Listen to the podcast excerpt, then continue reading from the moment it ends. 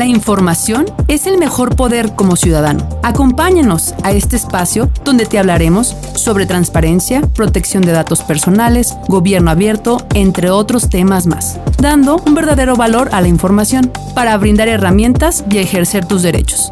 Transparencia Voces. Transparencia Voces. Transparencia Voces. Hola, ¿qué tal? Bienvenidos. Estamos nuevamente aquí en su espacio de Transparencia Voces. Mi nombre es Montserrat Esparza. El día de hoy traemos un tema que es consecutivo a lo que venimos conociendo sobre lo que hacemos en el Instituto de Transparencia y es el dato que te identifica vamos a unar en lo que son los datos personales, que seguramente es un tema que muchos de ustedes eh, les llama mucho la atención en nuestro quehacer que hacemos como instituto. Y para ello nos va a acompañar Carlos Antonio Yáñez González, quien es el mismísimo director de protección de datos personales y quien es también licenciado en Derecho. Bienvenido, Carlos. Hola, Monse, muchas gracias. Carlos, sabemos que este tema es un tema que atrae a muchas personas, pero quisiéramos empezar con lo básico. ¿Qué es un dato personal, Carlos? Un dato personal es cualquier dato que nos haga identificables, es decir, desde nuestro nombre hasta nuestro color de cabello, nuestro domicilio, teléfono, inclusive nuestro tipo de sangre. Es cualquier dato que nos haga identificables como, como personas. Ok. Ahora, ¿desde cuándo empieza a ser importante el, el manejo de, el cuidar el manejo de los datos personales? ¿Desde cuándo surge esto? Bueno, esta necesidad surge desde el tiempo en que había esclavos. ¿Por qué? Eh, muchas veces, o en la mayoría de las veces, por ejemplo, en, el, la esclavitud, pues yo podría ser un esclavo o podría ser el dueño de un esclavo. Y podría ser el dueño de ese cuerpo y del trabajo que hace ese cuerpo pero no era dueño de lo que pensaba esa persona. Entonces yo podría dar una instrucción que era acatada por esa persona, pero yo no era dueño de sus pensamientos. Desde ahí ya estamos hablando de una protección de datos personales.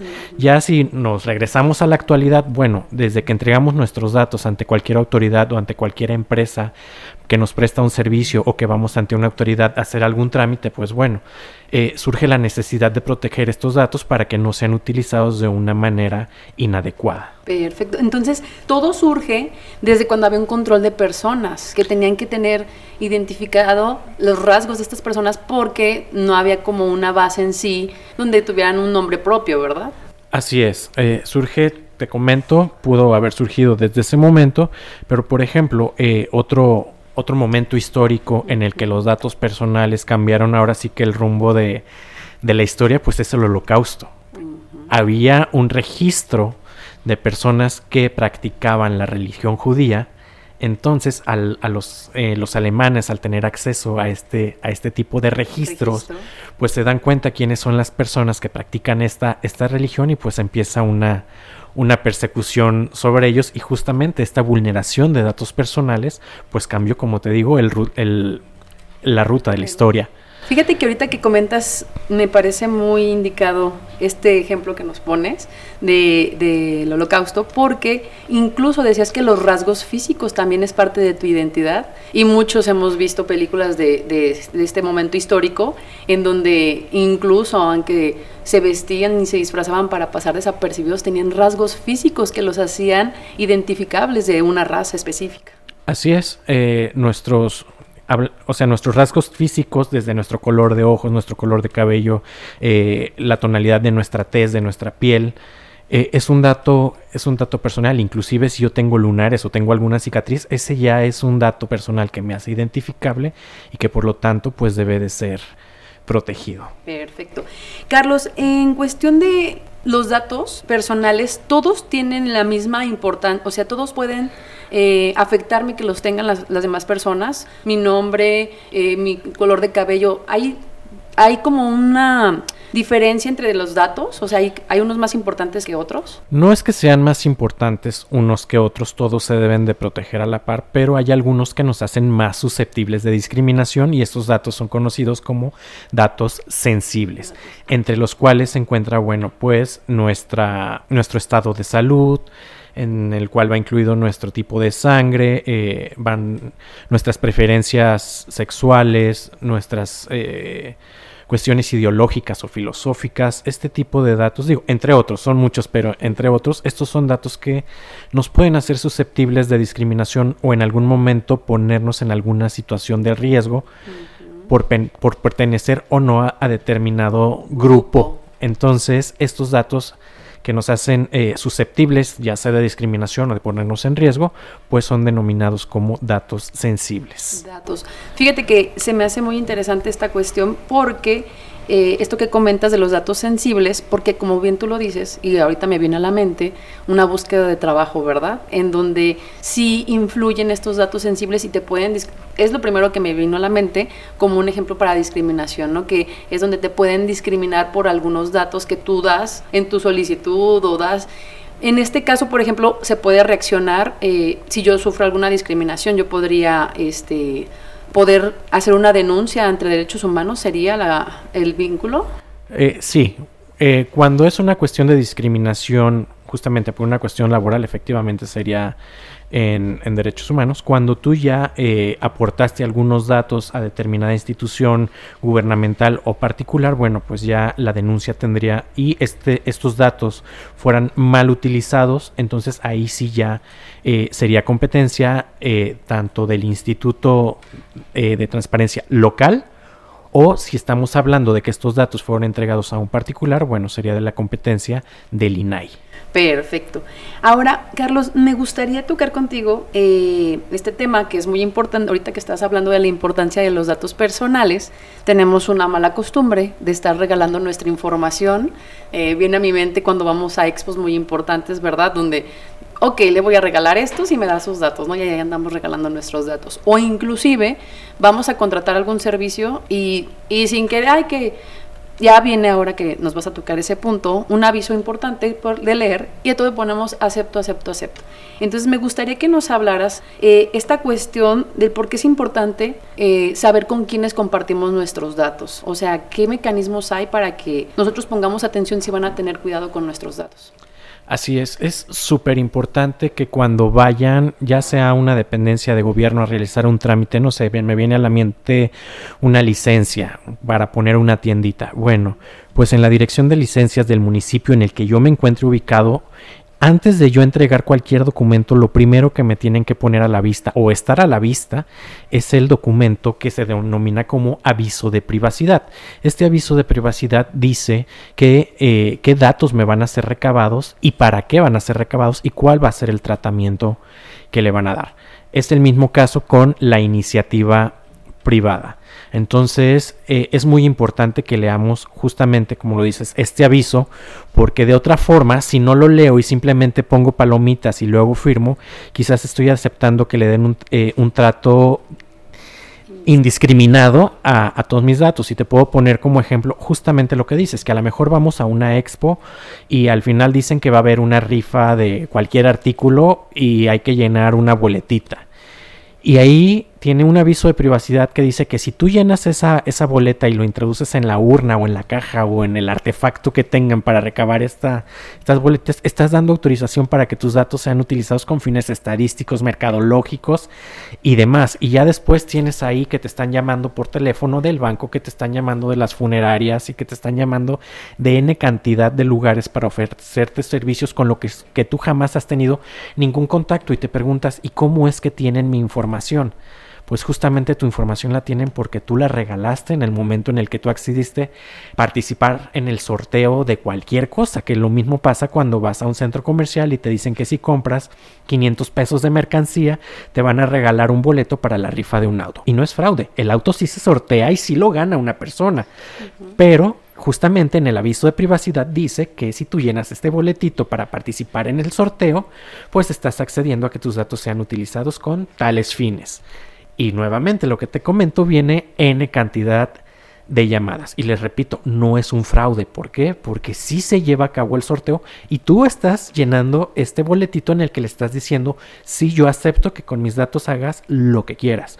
Y una base de datos de una tienda departamental grande, pues a lo mejor tiene cientos de miles de clientes. Entonces, imagina la cantidad de personas que van a participar en esta rifa, en la que, repito, efectivamente se va a rifar el auto, se va a rifar el viaje, se va a rifar el monedero electrónico, Pero bueno, el valor de esos artículos es ínfimo comparado con el valor en el que van a vender esta base de datos que ya generaron y que tú pues este, accediste a regalar tus datos. Es que viene siendo, mm, se va creando una base de datos de clientes, de prospectos, ¿verdad? Para posibles empresas. Y es ahí donde ellos, a lo mejor tú dices, ay, me van a regalar una televisión, pero ellos con esta información ya sacan lo que costó la televisión y demás. Bueno, te compras un cine.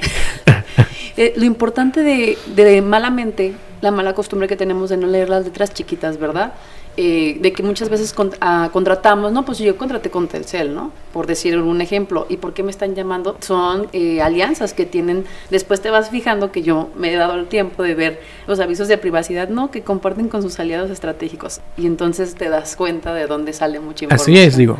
Es que eh, nuestros datos empiezan a ser captados, bueno, no en el momento, en el caso, por ejemplo, de las tiendas departamentales, no en el momento en el que yo compro algo o en el que yo lleno un boleto desde que yo entro a la tienda, al centro comercial, ya estoy entregando mis datos, porque desde que yo cruzo la puerta, generalmente en la parte inferior izquierda de las puertas, estas electrónicas que se abren y se cierran cuando tú te acercas a las plazas, tiene el aviso de privacidad donde dice que vas a ser videograbado por una cuestión de seguridad, pero también dice que es por una cuestión de marketing.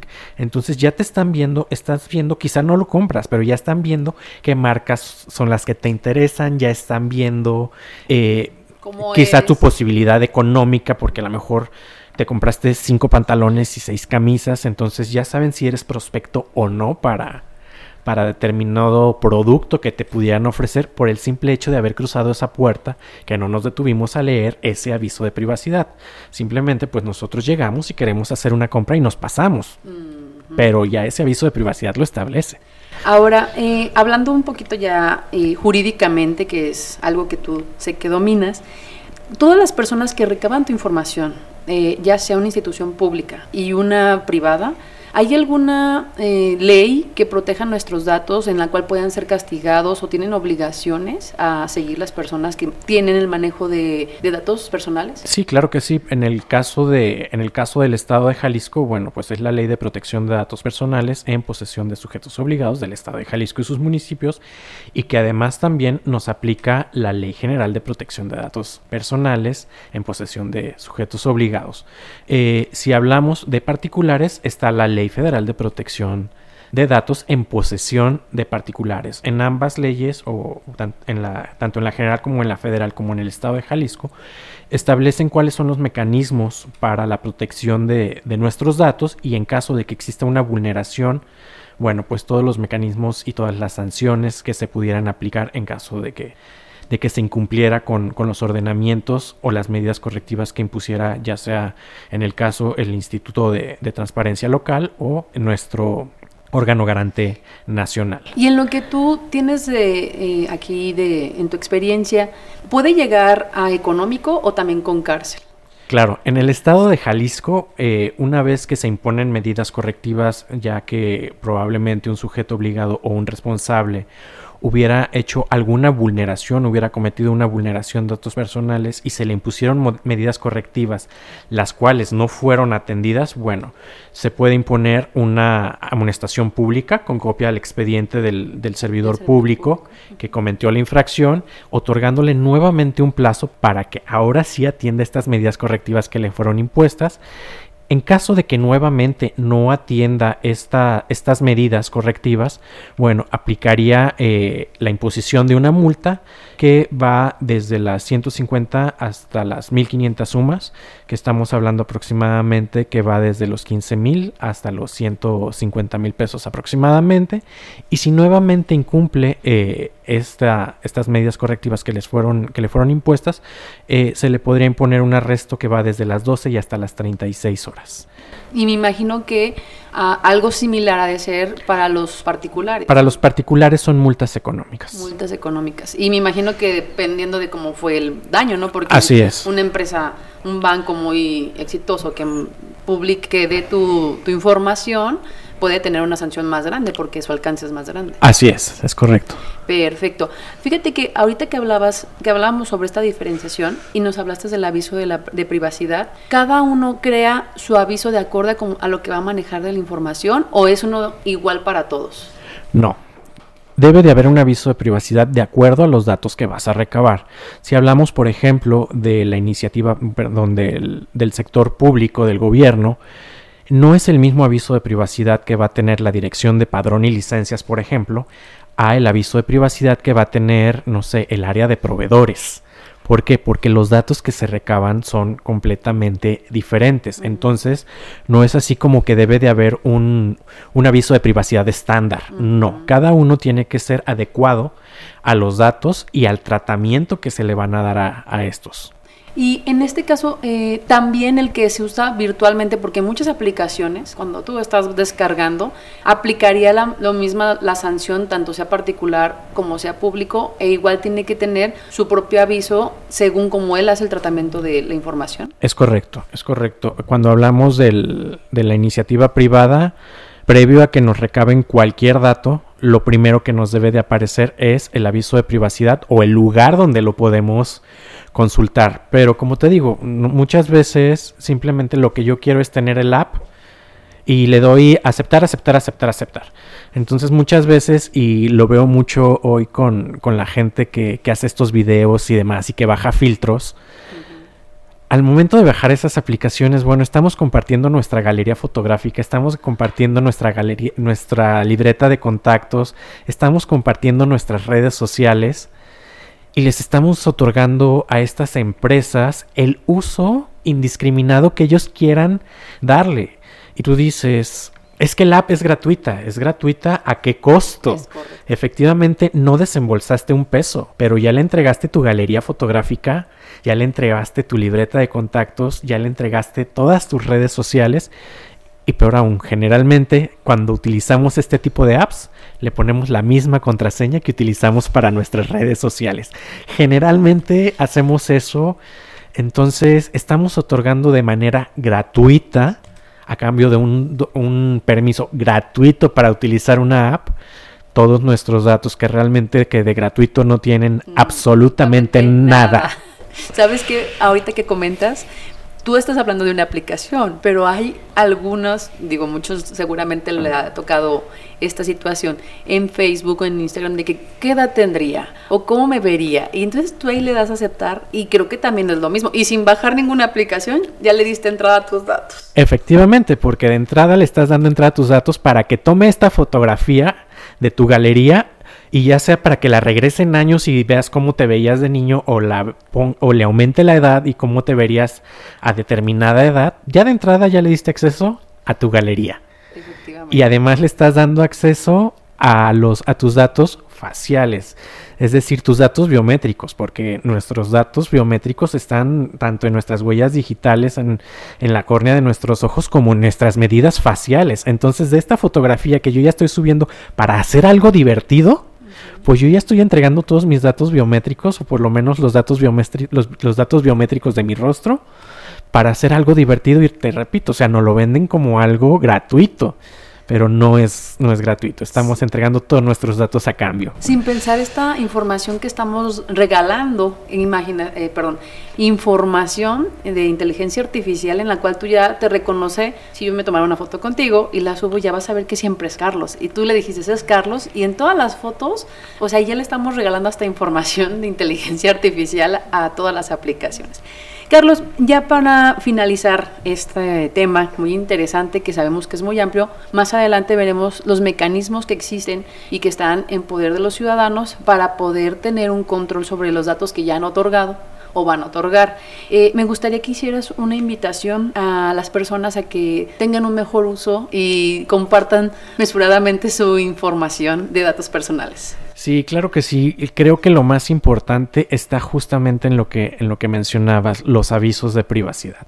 Siempre hay que leer los avisos de privacidad porque justamente ahí está el meollo de qué van a hacer con nuestros datos. Entonces ahí, una vez que ustedes lean el, el aviso de privacidad, determinarán si quieren o si aceptan el servicio que, que les ofrecen o no Y si van a algún lugar, alguna empresa o abren alguna página y no tiene aviso de privacidad, salgan huyendo de ahí. No entreguen ningún dato porque esto todavía está peor. Entonces, si no hay aviso de privacidad, no capturen, bueno, ni su nombre. Pues te agradezco muchísimo, Carlos. Eh, esperamos tenerte próximamente porque sabemos que tienes mucha experiencia y seguramente va a servir para que más amplíen su conocimiento en este tema. Ahorita eh, iniciamos con lo básico de datos personales, que es un tema que sabemos que a muchos les llama la atención, para ir... Eh, caminando en lo que se ha, se ha habido una apertura grandísima y a la vez una problemática. Pues nada, agradecerles a todos los que nos escuchan y nos vemos en nuestro próximo episodio, no sin antes invitarlos a que nos sigan a través de nuestras redes sociales y compartan esta información eh, con quienes puedan. Muchísimas gracias y hasta luego. Gracias.